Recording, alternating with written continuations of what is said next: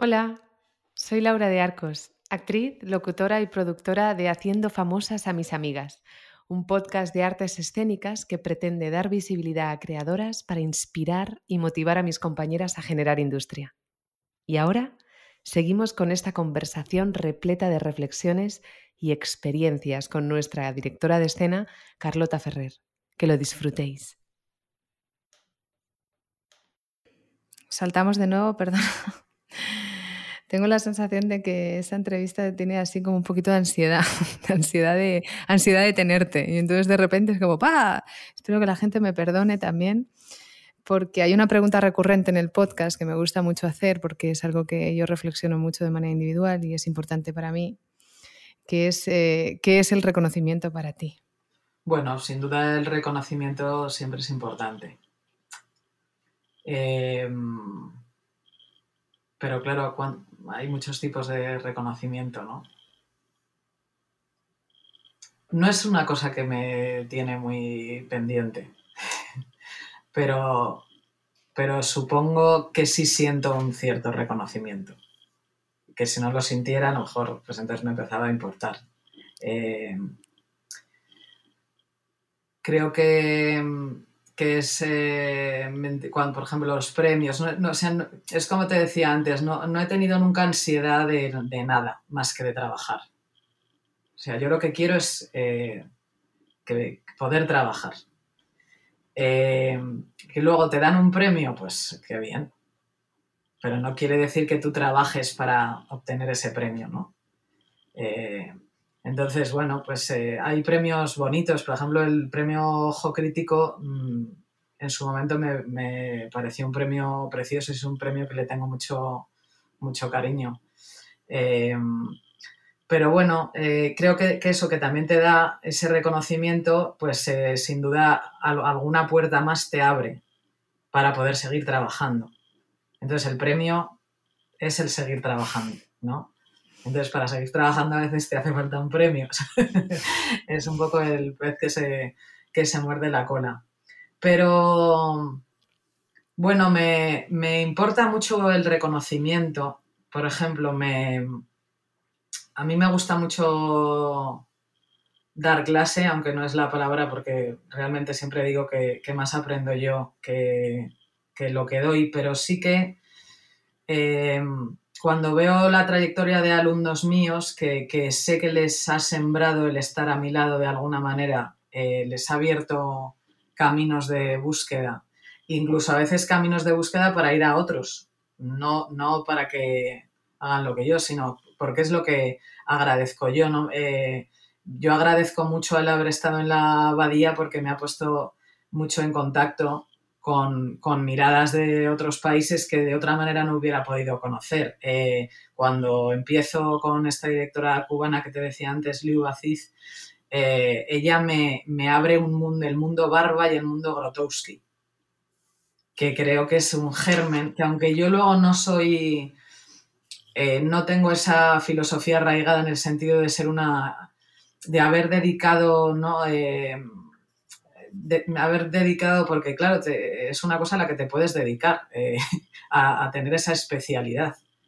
Eh, pero sin embargo, el que ella me hablara de ellos es lo que me hizo ir a la abadía, porque yo luego oía a Gómez en la televisión hablar de las catacumbas de Barba y que él quería hacer en la abadía ese centro de investigación, pensando mucho en estos maestros como Grotowski y, Barba, y entonces hay esa conexión, ah, en España, en Madrid, se está abriendo algo que es todos los libros que me he leído gracias a, a. Entonces, al final hay una conexión siempre que de uno te voy a ir llevando a otro.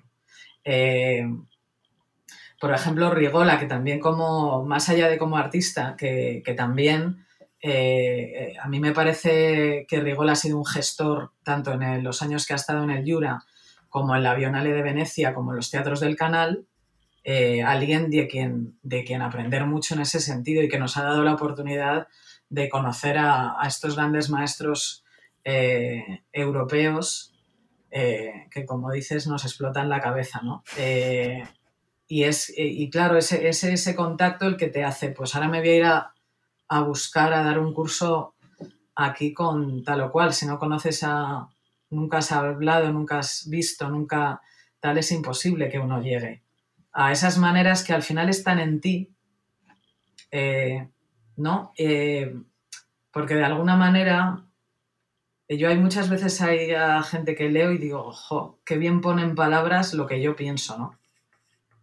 Eh, y, qué, bien que exista y lo ponga en palabras, ¿no? Porque... entonces, bueno, hay como un mapa de, conexiones. Me habías preguntado por el reconocimiento y te estoy contando esto. Pero es maravilloso esto, me encanta. También lo estás poniendo en palabras y lo pienso yo. pero, pero sí. Bueno, ese...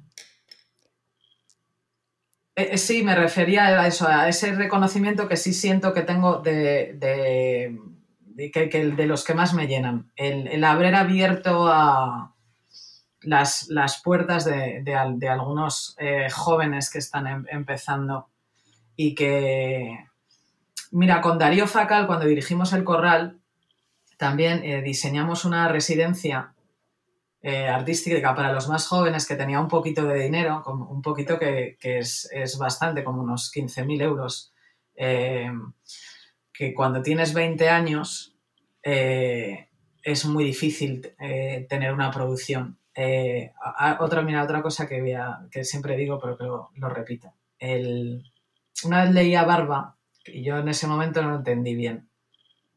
Lo lees, lo entiendes intelectualmente, pero no lo entendí eh, con la carne, ¿no? Eh, leía Barba decir que para hacer el teatro que uno quiere hacer, uno tiene que pagar.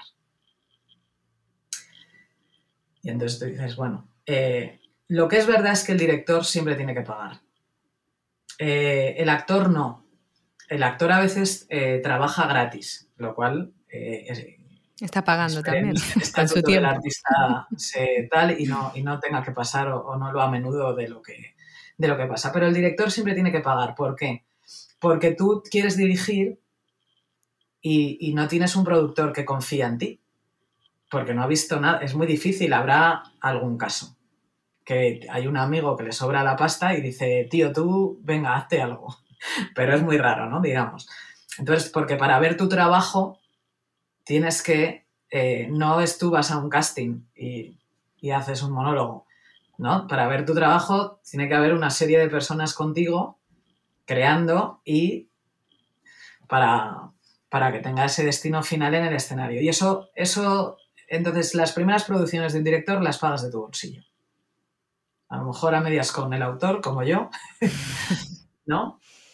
Eh, pero eh, entonces tienes que pagar. ¿Y cuánto cuesta una producción que, se pueda hacer en condiciones? O sea, que se pueda llevar a un teatro. Mira, depende. Número de actores, eh, fundamental. Pero una producción en condiciones por menos de 100.000 euros no es una producción en condiciones. También depende, porque yo siempre estoy hablando de una puesta en escena que tenga una plástica eh, determinada. Porque a lo mejor eh, una función de con un teatro muy desnudo, que hay cuatro sillas y los actores llevan una ropa de la calle que hoy en día afortunadamente se puede vestir por muy poco dinero. Digo, si estás eh, representando que, que es gente de la, calle, ¿no? Unos suéteres y tal, pues vas a Lefties o al Primar y, hoy en día es muy barato. Hace, antes no tanto, ¿no? Pero ahora mismo es muy, muy barato eh, vestir. Entonces, bueno, pues sería mucho menos. Pero te estoy contando ahí todo el sueldo de los... Eh, es que a veces salen titulares en el periódico. Eh, muchas veces le decía a Dani Galindo de Radio Nacional, digo, quiero ir un día y, y explicar un presupuesto porque la gente de la calle, igual que te decía antes, no, conoce el qué hace el director exactamente. Mira, mi padre me decía, ¿pero tú qué haces? Porque si los actores ya se saben el texto. Pero es una. Y mi padre no es un hombre, no era un hombre eh, analfabeto, ni. Es que es algo que, es desconocido. O sea, que, que, tú piensas, bueno, pues van los actores, hay alguien que ha puesto ahí una casa, unos decorados, ¿no? Claro, porque eh, es un universo al final que es, que es muy pequeño. El, eh, hablo del teatro de creación, ¿no? Eh, entonces mi padre decía eso, pero tú, es, tú vas a los ensayos y ¿qué haces? y entonces eso, no, pero me pierdo. te iba a decir, ah, ah, lo de explicar, porque claro, salen titulares en el periódico a veces, para denostar a alguien siempre. Fulanito ha recibido de la comunidad de Madrid no sé cuántos mil euros, que parece una cosa leído, porque claro, 100.000 euros te he dicho como el que dice un chicle, y 100.000 euros son 100.000 euros, y te puedo decir hasta 250.000, y no es tirar el dinero, ni un derroche, ni nada. Hablo de cosas eh, necesarias, de lo que valen las cosas, de lo que valen los sueldos. Pero si hubiéramos tenido educación financiera en el colegio, esto no ocurriría, por ejemplo, ¿no?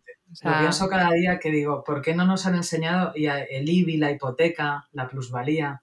Eh, todo esto en, matemáticas, ¿no? Se podría eh, explicar la nómina, ¿no? Que porque cada, cada mes la nómina tiene algunas cifras un poco distintas que yo no acabo de, entender. Y, tienes razón, hay una economía doméstica que no es luego tan doméstica, ¿no? Pero debería ser una, una asignatura porque colocaría bien la cabeza de lo que vale todo y que al final nunca en la cultura se dan subvenciones eh, desorbitadas, es muy raro. Habrá habido algún caso de, desfalco que estamos pagando todos, eh, porque ahora se mira todo con una lupa que está muy lejos del arte. Eh, pero, pero vamos, que es que cuesta, cuesta, cuesta dinero, porque la gente trabaja y tiene que cobrar. Y, Total. ya está. Totalmente. Mira, me ha venido a la cabeza un mentor eh, que se llama Ángel María Herrera, que habla de todos estos temas por si estáis interesados. Cuestión de, educación financiera y, sí, habla, habla de, estos déficits de nuestra cultura que no nos permiten eh, eh, vivir con cierta abundancia, pero no abundancia de tener mucho, sino sino de, es que, es que o sea, tenemos los conceptos totalmente, y yo la primera, ¿eh? porque yo me he criado en una familia de clase media tirando a baja y, la mentalidad y la escasez ha formado parte de mi educación. Em, he visto a mi madre toda la vida eh, pasarlo muy mal con la economía familiar y tener que, guardar los tickets del día. Ahora yo veo un ticket del día de descuentos y me entran ganas de escupir porque eh, hay, mucha, para mí hay mucha crueldad en eso, ¿no? O sea, en, cómo aceptamos ciertas prácticas y cómo otras las vemos como lo normal, lo que toca, lo que, lo que toca ahora, ¿no? Hay también mucha ideología feminista en esto que estoy diciendo, ¿no? Pero bueno, que, realmente hay que volver a estudiar los conceptos, porque yo no hablo de abundancia, de enriquecerse, hablo de, realmente sentirte digno de, tener una nómina, que es lo más básico, ¿no? Que a las mujeres y especialmente a, la industria creativa, pues eh, nos cuesta mucho de conseguir, ¿no? Y se nos pone en duda muchas veces. Entonces, este espacio también lo utilizo para denunciar que que el desconocimiento general del que hablas, de ir a la radio a explicar un presupuesto, que me parece interesantísimo por otra parte, creo que deberías de hacerlo, porque es una maravilla educar a la gente en esto, eh, nosotros podemos poder seguir poniendo de nuestra parte para colaborar, pero ya no forma tanto parte de nuestra responsabilidad eh, el tener que estar justificando todo el rato que también comemos, ¿no? Porque es agotador, es agotador es agotador y luego la, red de favores que hay que pedir eh, eh, es, muy... O sea, agota mucho. O sea, por eso te decía lo de la residencia esta que creamos, porque decíamos Darío y yo, es que, bueno, Darío sobre todo, porque además yo, yo afortunadamente, eh, como he trabajado tanto de ayudante de dirección o de actriz, ese dinero era el que, el que me daba la nómina que, de que tú hablas eh, para, para, poder dirigir, eh, para poder producir. Eh, pero Darío que dirige desde los 19 años, porque yo dirijo desde los 25. digo, pero ¿cómo? Claro, si no ha, sido ayudante de nadie. Y entonces, claro, es todo el rato emprendiendo, ¿no? Eh, y, tienes que pedir un espacio que te dejen ensayar, a los actores que no cobren, que solo cobren la función, al que te hace la escenografía le dices, bueno, no hay dinero, pero recopila, vete al rastro, eh, recopila muebles de tu familia. y entonces es, sí, es, es, es muy cansado porque al final parece también que, que, que los favores los pide uno, ¿no? Porque como eres el que emprende, al final también los demás eh, no sienten un, proyecto común, sino mm, voy a trabajar con no sé quién que no me paga. Y no se ve, eh, es, que la, es que si no, no hay proyecto tampoco. Eh, es un pez que se muerde la cola, ¿no? Y es, es, complicado y, sobre todo es muy agotador. Es muy, es cansado, es muy cansado, es muy cansado, total. Pues Carlota, ya estamos. Ahora sí invito a que, a que todo el mundo, eh, yo digo a mis alumnos, hacer, hacer, hacer, hacer, hacer. Y estrellaros. ¿O no? ¿Quién sabe? Yo también, ¿eh? aunque tengo una mirada, no puedo evitar, hay una parte ¿no? que está muy vinculada a los tickets del día, que te estaba hablando antes, que con mis anhelos más de la infancia y con, con el hogar que he tenido, que, es muy pesimista, ¿no? Porque, bueno, pues cuando, cuando vives un poco con, dificultades, pues eh, desarrollas mucho una parte muy pesimista, pero también una parte muy peleona y, y, ¿no? de la que también me siento orgullosa y este espacio un poco en parte es para, para animar, sobre todo a las compañeras, a que se pongan a generar, ¿no? Porque yo también, eh, yo, también reconozco y aún hoy siempre he tenido mucho miedo de generar, ¿no? O sea, he tenido mucho lo que tú planteas de una disposición bastante, bastante interesante cuando no he notado que el abuso ya se iba a extremos, ¿no? que también lo he vivido, eh, para trabajar, para ponerme al servicio de un director o de una directora, em, pero he tenido mucho miedo de generar yo, sea, más allá de, lo, ¿no? de, estar en ese contexto, en un espacio, con, eh, una dirección, con, una idea concreta, o sea, ponerme yo a decir, bueno, no hay recursos, pues, ¿no? Tiene que haber una sola persona en el escenario o esta etapa de mi vida tiene que ser para esto, ¿no? Y con la maternidad ya se me disparó al mil por cien, o sea, miedos por doquier. Entonces, entonces, este espacio también es para eso, ¿no? Para animar a la gente, estrellate, pero, pero haz, haz, porque no, te arrepientes nunca de hacer, ¿no? Es como lo que tú hablabas. de llamar a las puertas. Es verdad que cuando he estado del otro lado desde la dirección de un festival o, el teatro, el corral de comedias, eh, o a veces he asesorado programaciones, em, tengo que decir que el miedo ese se nota porque las propuestas que llegan en un 70% son mayores de directores que de directoras. Y no es que haya menos. Es que también, eh, pero también, porque también te dicen más que no, ¿eh? Eso está claro. Eh, pero aunque ahora oyes, venga, venga, que es que me hacen falta mujeres. Ahora parece que te llaman porque hacen falta mujeres en la, en la cuota, que, también tiene ahí un reverso. Eh, está claro que no voy a ir en contra de esa cuota porque si no, eh, aunque yo no, lo, yo no lo he sufrido o he, o he querido hacer que no había eso. Eh, quiero decir, yo no he tenido miedo. Pero entiendo que ese miedo existe, eh, y lo he visto en compañeras, eh, eh, de no proponer, porque ya piensas que te van a decir que no, y seguramente te lo digan, pero hay que proponer todo el rato. Porque hay un momento en el que alguien te dice que sí. Y ahí has abierto una puerta a ti y a otras 10 que vienen detrás. Entonces sí que sí que creo que, que bueno, cuesta más, pero que, que, hay que, que no, puedes hacer si no, si no propones. Sé que te digan que no 50.000 veces. Total, totalmente de acuerdo. Y creo que mm, será muy útil para las personas que nos estén escuchando, sobre todo mujeres, este mensaje lo anoto.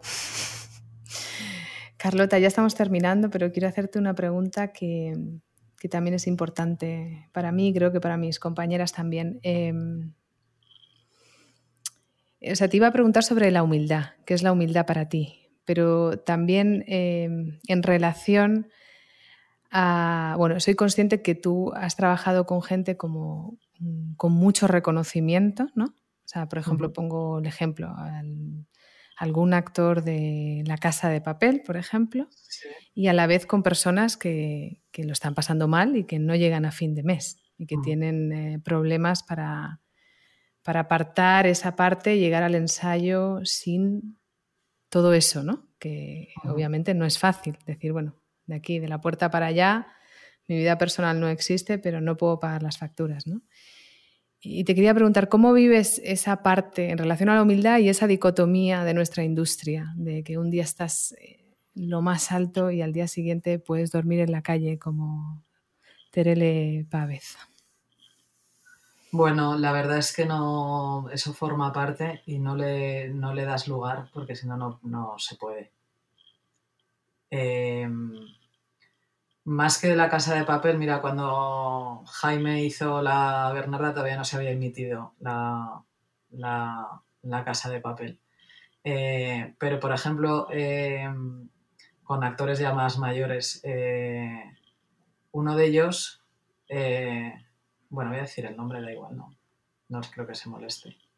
No, porque me, sirve muy bien para, explicar. Una vez Imanol Arias me, me contó que estaba en un rodaje cuando estábamos enseñando la vida a palos, que estaba haciendo un rodaje eh, paralelamente de, una película y que uno de los actores más, eh, eh, no, tan joven, de unos 30 y casi 40, le habían puesto una multa del coche y le había dicho a Imanol, me han puesto 200 euros de multa, es que me arruina el mes. Y entonces Imanol me decía que en ese momento él que ha dormido en el metro cuando vino a Madrid para ser actor, él que ha pasado hambre, eh, tal, él ya hace muchos años que tiene un, nivel económico, ¿no? Porque ha hecho, cuéntame, veintitantos años, me películas, eh, entonces se te olvida. Porque la cosa es que cuando no nos... O sea, cuando tú tienes otro nivel, no, no te das cuenta entonces él me contaba que esa frase le había retrotraído a él a decir, ostras, 200 euros te arruinan un mes entero. Un actorazo, como es el que se lo, se lo dijo, que, pues en ese momento no, le iba tan... Es un actor que trabaja bastante en teatro, pero... Eh, y entonces él me decía, estoy, estoy todo el día mal.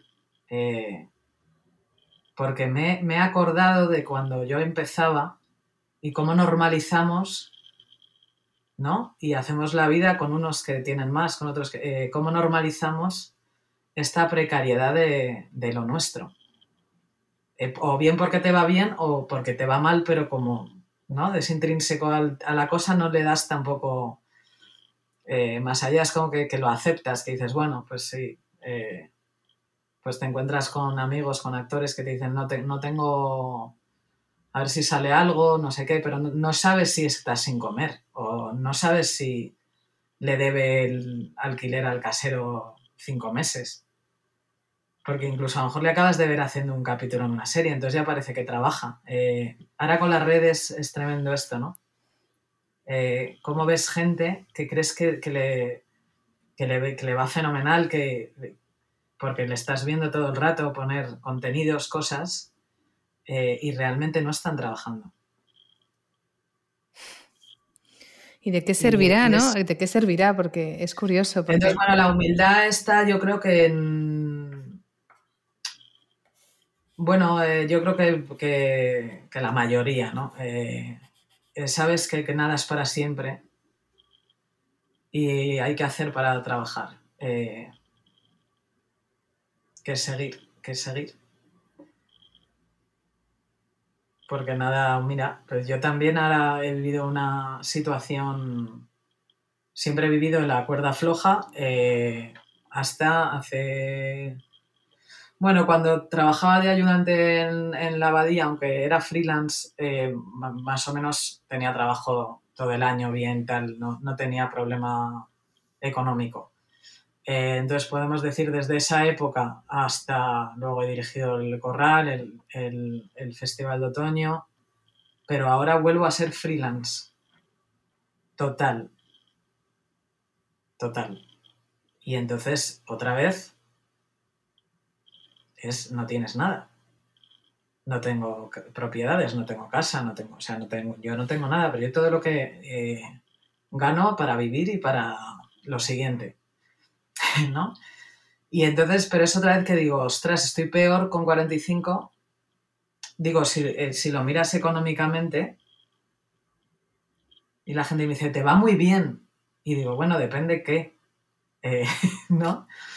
Eh, afortunadamente no, paro de trabajar y, doy gracias. Pero eres una freelance. Eh, ahora tengo hasta el 23 proyectos, más o menos, que si no viene el COVID, Omicron, Chuprin, Frunfrin, eh, lo que sea, espero que sea, o me, pilla un coche, espero que se, que se cumplan pero a lo mejor en el 24 no, hago nada. Porque también en la pandemia he perdido mucho dinero de, ya no puedo invertir en autoproducir. Y entonces ahora estoy que con lo que, lo que gano es para vivir, no es, no es para producir. No hay, no hay un extra. Entonces otra vez vuelves a una precariedad eh, absoluta afortunadamente con un techo donde dormir y, con el estómago lleno. ¿eh? No, pero, mm, ¿hasta cuándo? No, sé. No, es verdad que no, eh, te decía antes, soy una persona que no tengo mucho miedo a las cosas, a lo mejor es mala cabeza, ¿eh? Digo que no, entonces no lo, no lo pienso. Ahora me lo preguntas y lo hablo, pero no es una cosa que esté en mi, sino el, seguir. Bueno, es que yo creo que si no hay esa, ¿no? Como tú comentabas antes de, la pena de que se haya acabado este proyecto del teatro pavón kamikaze, ¿no? Si no eres un poco kamikaze, eh, hay dificultad. No sé, yo, yo eh, durante la pandemia eh, que, la, que la he vivido mal, ¿no? La he vivido con mucha ansiedad y con una niña de tres años y sin balcón y en el centro de Madrid y mal, mal. Madre mía. Mm. Em, eh, reflexionaba mucho sobre, bueno, cuáles son realmente mis, valores, ¿no? Para volver a ordenarme y para, ver hacia dónde tiro, ¿no? Porque ya esos horarios, por ejemplo, ¿no? Esa, falta de estructura, un poco, tanto a nivel económico como a nivel de horarios, nómina. Ya cuando llegó Julia, mi hija, ya no funciona en mi vida. Ya no, claro ya lo siento desde otro lugar, ¿no? Antes me podía tirar 13 horas, irme 40 veces a Berlín, eh, antes podía mm. hacer de todo, ahora ya no, ¿no? Y recuerdo siempre mucho una conversación con, Marta Skinka, que la veo mucho por aquí por la Latina, y me sentía a tomar un café con ella, que me decía, yo es que no, no, sé muy bien cómo llevar el hecho de, que, de, de seguir formando a gente para una industria para la que no hay, no, hay trabajo, ¿no? O sea, como que se sentía mal en ese sentido, ¿no? Y a mí que siempre me dicen, bueno, pues ponte a dar clase, ponte a tal. Tengo siempre ese conflicto, ¿no? De, sí, podría ser, pero eh, ¿cuál es el propósito, no? Tengo que seguir buscando porque, porque yo sí que lo vivo mal, esta parte. Esta parte la vivo con, con, O sea, empatizo más de la cuenta, me pasaría lo, que le ocurrió a Imanol. Eh, porque proyecto, ¿no? Proyecto mi, propia historia o mi propio miedo de, sentirme en una situación tan vulnerable como la que, la que estuvo mi madre, ¿no? Entonces, bueno, es verdad que da mal rollo, es un bajón hablar de esto porque mola más hablar de iluminación y de espacio sonoro, de tal, pero no sé, este podcast quiero que sea, que sea honesto y para mí es importante ¿no? hablar, hablar de esto. Y bueno, te iba a preguntar miles de cosas más por tu estilo, por tu lenguaje, pero yo creo que la gente ha ido al teatro a verte, yo he ido al teatro a verte y eso O sea, como que lo percibes, ¿no? O sea, como que te llega y no hace falta tanto ponerlo en palabras. Mm. Creo que, bueno, en general has sido muy generosa con todo lo que has compartido aquí con nosotras y, al final del podcast tengo dos tradiciones, ¿no? Una es preguntar a, la invitada a quién le gustaría escuchar en, este podcast, en algún capítulo futuro. Preferiblemente mujer creativa que te parezca que pueda aportar mucho a esta comunidad. Pues a Susi Sánchez. Toma ya. Acaba de trabajar con, con Susana Merino, una amiga mía, así que a lo mejor puedo conseguir el contacto, pero la invito ya desde aquí. Susi, por favor, ven a mi podcast. Luego también quiero aprovechar aquí para pedirle a Ale Rigola, por favor, que yo veraneo en el mismo pueblo que tú. ven a mi podcast. Eh, y luego preguntarte, ¿Alguna obra que me pudieras recomendar? Película, serie que te haya gustado y preferiblemente que tenga personajes de mujeres reales. Bueno, está esta serie que con mi mala cabeza de los nombres. eh, eh, Kate Winslet hace una. Eh, mare, Mare, espera, espera, espera. La vamos a encontrar en un, en un cero coma.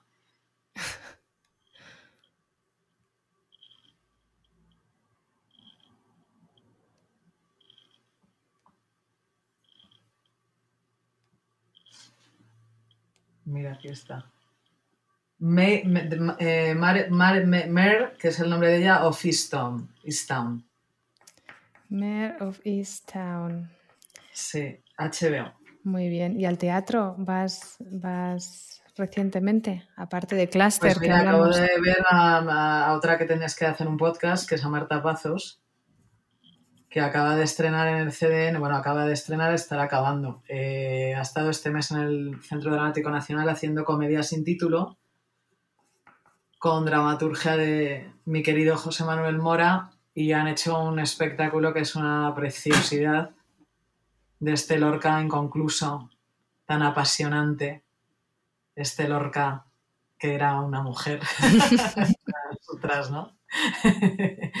y y mira, me parecía muy interesante porque veo una sintonía entre el público de Rigola, eh, Esto no es la casa de Bernarda Alba y, Comedia sin título de Marta Pazos, que veo como una especie de tríptico, ¿no? De entender a Lorca, cada director que he nombrado desde su imaginario, eh, pero desde ese Lorca lleno de imaginación, ese Lorca que decía quiero hacer una y mil veces eh, diferentes puestas en escena del mismo texto y, cada una distinta y, que, se plantea el, eh, todo el rato, especialmente en el, público, pero donde habla mucho del artista, ¿no? de, de qué hacer, ser condescendiente con el espectador y tirarte hacia lo que ya tiene reconocido, como, como le pasaba a él con Mariana Pineda y Bodas de Sangre, o hacer otro teatro que, a lo mejor el público está todavía menos preparado para asumir, pero que realmente es lo que a él le, surgía. Y, entonces, bueno, Marta Pazos, eh, una creadora que viene de las bellas artes y que es muy interesante también para que le hagas un podcast. Genial, pues nada, tengo curro para tres años y medio. Y nada, ya el Rigola, pues a ver si me lo encuentro en la playa. Yo llevo años queriéndomelo encontrar en la playa, porque veraneamos en el mismo sitio y he intentado hacer alguna formación con él, pero nunca he tenido la oportunidad. Y digo, algún día me lo encontraré en la playa y le diré, Alex, por favor.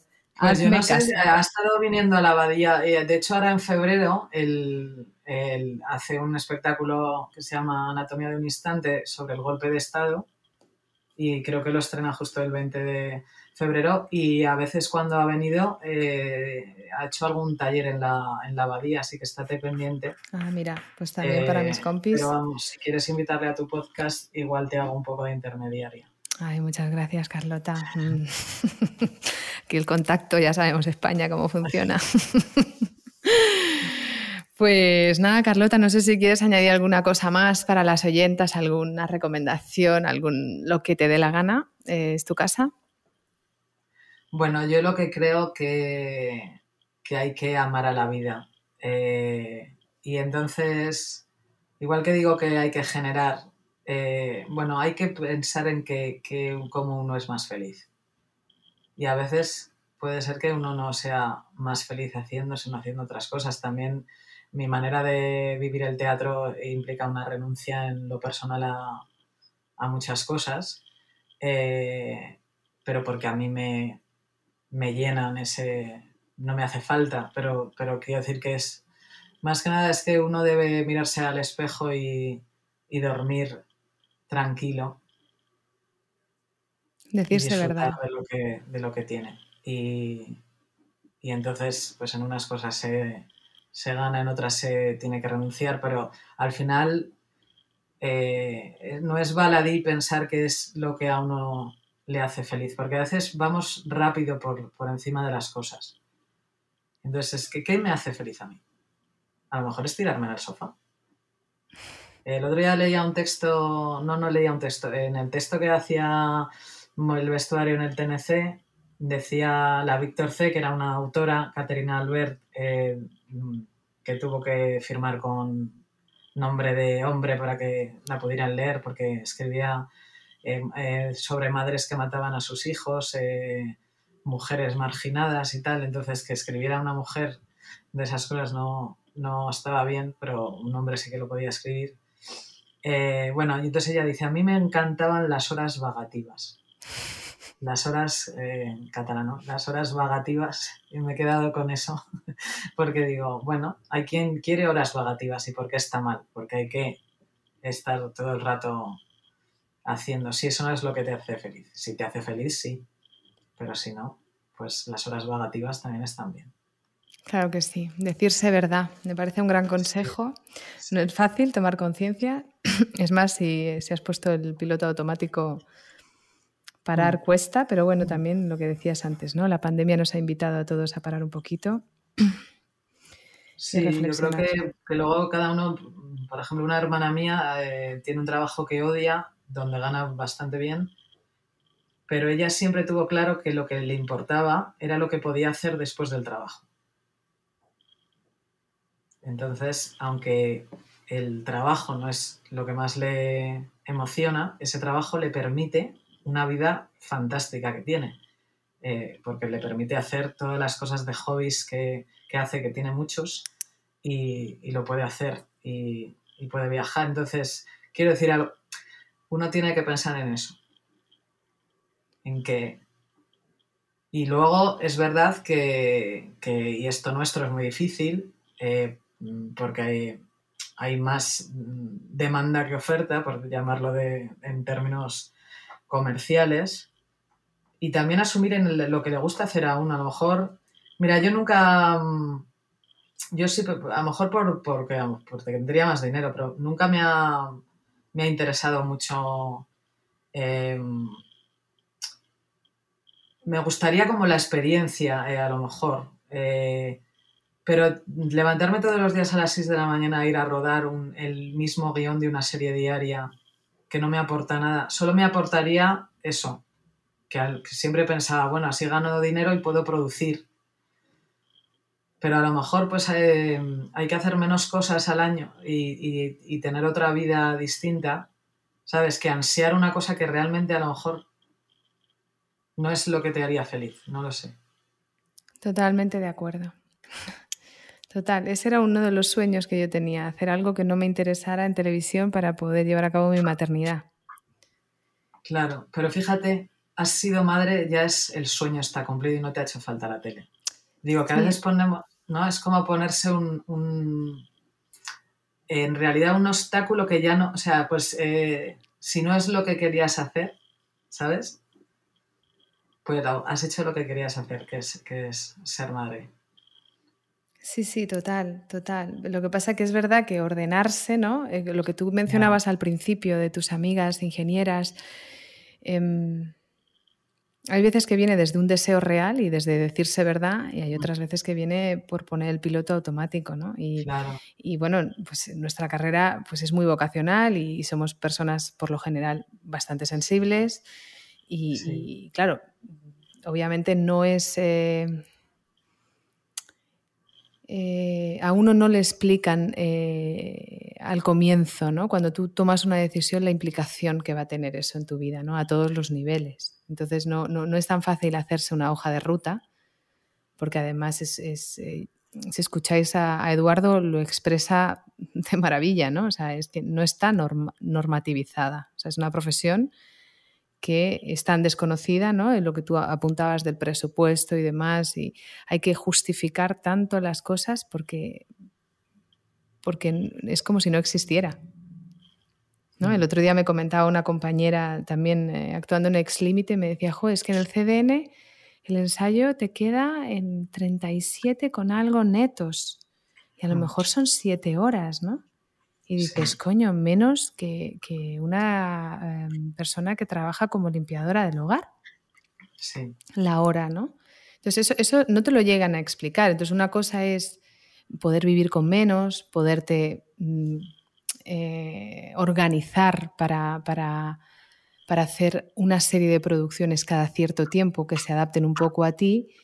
Eh, y otra cosa para mí es eh, aceptar la pobreza porque hay una parte que ya me parece como incluso de cierto, sí, de, cierto cinismo hablar de precariedad, porque hay personas que, están en situación de pobreza, que no están reconocidas, que no tienen ningún derecho, ni laboral, ni sanitario, ni, o sea, que no tienen derechos a la, baja de maternidad, que no tienen derechos a, un paro, que no, cosas que son básicas para mantener cierta estructura mental, ¿no?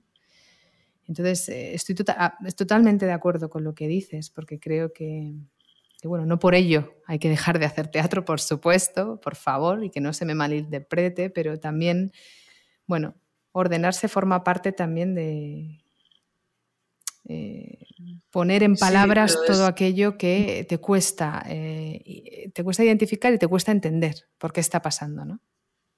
Mm. Sí, pero ¿qué es eso? Que yo entiendo es que el, teatro es durísimo. Eh, o sea, el teatro es durísimo en el sentido, incluso, eh, pero fíjate que lo vivimos como ir de bolo. Eh, yo he viajado muchísimo. antes que había giras más largas, podías disfrutar. Ahora que hay un bolo al día, en la mayoría de los casos, me da igual actuar en Soria que en Asturias que en Sevilla, porque realmente vas del tren al, a, comer y al teatro y al día siguiente te vas en el primer tren de por la mañana. Eso son treinta y tantas horas seguidas de trabajo. Y ganas muy poco. Y a lo mejor no tienes otro hasta, eh, igual que lo que dicen de los ensayos, eh, son 45 euros eh, estipulados, pero claro, con los impuestos, eh, se quedan menos. ¿Por qué? Porque en ese tiempo se supone que no estás produciendo. Fíjate qué perversión del sistema. Eh, no estás produciendo económicamente porque no hay una entrada a la venta, pero sin embargo estás produciendo eh, más casi que cuando ya haces la función. Porque estás estudiando en casa, estás yendo a los ensayos, estás empapándote de todo, estás queriendo hacer lo mejor, estás eh, y sin embargo es cuando, no, cuando cobras mm, nada, una cosa casi simbólica. Ya empezando por ahí, y, claro, en términos eh, comerciales se entiende, porque no, no, no hay de vuelta. Pero Claro, pero sí, ¿no? O sea, hay otros países en, los que tienen un estatuto del artista que contempla eso, que el proceso de creación y de, laboratorio es, fundamental, porque si no, no se puede llegar a, cierta, a cierto nivel de excelencia o a cierta calidad y, muere la cultura, ¿no? O sea, ahí hay, claro, pero es lo que tú has dicho, has apuntado antes, ¿no? Es que en este país dependemos de personas no tanto de, un interés general, sino de que haya un político que pues, sea amante de, de Alex Rigola y de Carlota Ferrer. y de repente un ejemplo, por ahí. Un ejemplo maravilloso es eh, Bruselas. En su momento tuvo un, ministro que, que, puso a Bruselas donde está en el mapa, ¿no? En el mapa del arte, en el mapa de la danza, en el mapa del teatro y en el, en el mapa de las artes plásticas, porque invirtió eh, a mansalva y no es nadie millonario, pero ha construido eh, todos esos nombres que tienen su estudio, que, y eso es una, una, inversión conceptual en que al final eso es marca de Bélgica, los mejillones y los artistas. ¿No? Sí, eso es así. O sea, Bruselas, eh, bueno, y Bruselas también tiene del lado de la diplomacia y de la política, ¿no? Pero que sí es verdad que, que es un, un país de, de artistas increíbles Total, yo estoy intentando convencer, digo, venga, va, vámonos a, vámonos a Bruselas, que no hay tanto sol, pero ¿para qué queremos el sol? Yo estoy cansada ya de... También te digo que luego querrías el sol. Sí, pues... Yo estuve 15 días en julio haciendo eh, un taller de danza en parts de Ana Teresa de Kessmaker y, y no te puedo explicar el peor julio de mi vida, la, experiencia en el aula buena, pero todo gris, con, una, una, prenda que no me pongo casi ni en Madrid, de, invierno, en julio, y no veía el, rayo de sol en, los 15 días. Entonces, bueno, todo, ¿ves? todo tiene que te compense. Sí, bueno, yo, yo, soy, yo soy partidaria de, que el sol no me da de comer. Siempre he sido muy mm. crítica con lo del tema del sol, porque me parece que nuestro país tiene muchas carencias que me dan rabia. Pero em, sí, puede ser. Luego también, no sé, yo no he vivido mucho tiempo, pero he vivido veranos en Berlín trabajando con una compañía y decir, a mí no me importa. Es cierto que vivir, vivir temporadas largas, ¿no? Em, ahora me está empezando a parecer que Nueva Zelanda está empezando a florecer a nivel creativo eh, y es un país que tiene un clima espectacular. Así que a lo mejor la solución es irse a la otra, otra parte del planeta, hacer algo, no sé, no sé. Pero, pero sí, yo tengo mucha envidia de Bruselas. Yo siempre que veo a algún actor belga le pregunto, ¿y tienes la intermitente? y casi me, no sé, pero lo hablamos también mucho con Samuel en otro capítulo y con, y con que es un clown maravilloso del sur de Toulouse, ¿no? Porque yo también estoy obsesionada con la intermitente, ¿no? Eh, porque es, un poco para mí esa carta, ¿no? Ese, ese, premio, ese reconocimiento que tuviste tú después de tanto esfuerzo que te permitió seguir trabajando, pues eh, como que yo lo he depositado en la intermitente. En, por favor, que mm. exista la intermitente o me mudo a Bélgica y que exista, porque es la única manera de poder tener una familia y, mm, y hacer mm. teatro, ¿no? Pero, pero bueno, todo llegará. Vamos a ver si Eduardo Maura, con ese diseño que hizo del estatuto y que llevó al Congreso y todo lo que nos cuenta, em, no sé, fue en 2018 y luego llegó la pandemia y demás. A lo mejor nos sorprenden, no lo sé. Bueno, ojalá, ojalá. Ojalá. Y pues nada, Carlota, hasta aquí el programa de hoy. Agradecerte profundamente que nos hayas dedicado este tiempo, aún más como porque nos han atacado los achaques del frío, ¿no? Y hemos tenido varias citas que hemos tenido que suspender. Y de verdad, muchas gracias. Nada, gracias a ti por hacer esto que me parece precioso. Así que espero que, cada vez tengas más invitadas Gracias. Y nada, y a vosotras, como siempre, gracias por escuchar, gracias por suscribirte. Y si te ha gustado y crees que puede inspirar a alguna compañera, por favor, comparte. Entre todas podemos generar industria sana, de calidad y con dignidad. La cultura nos une. Hasta el próximo capítulo.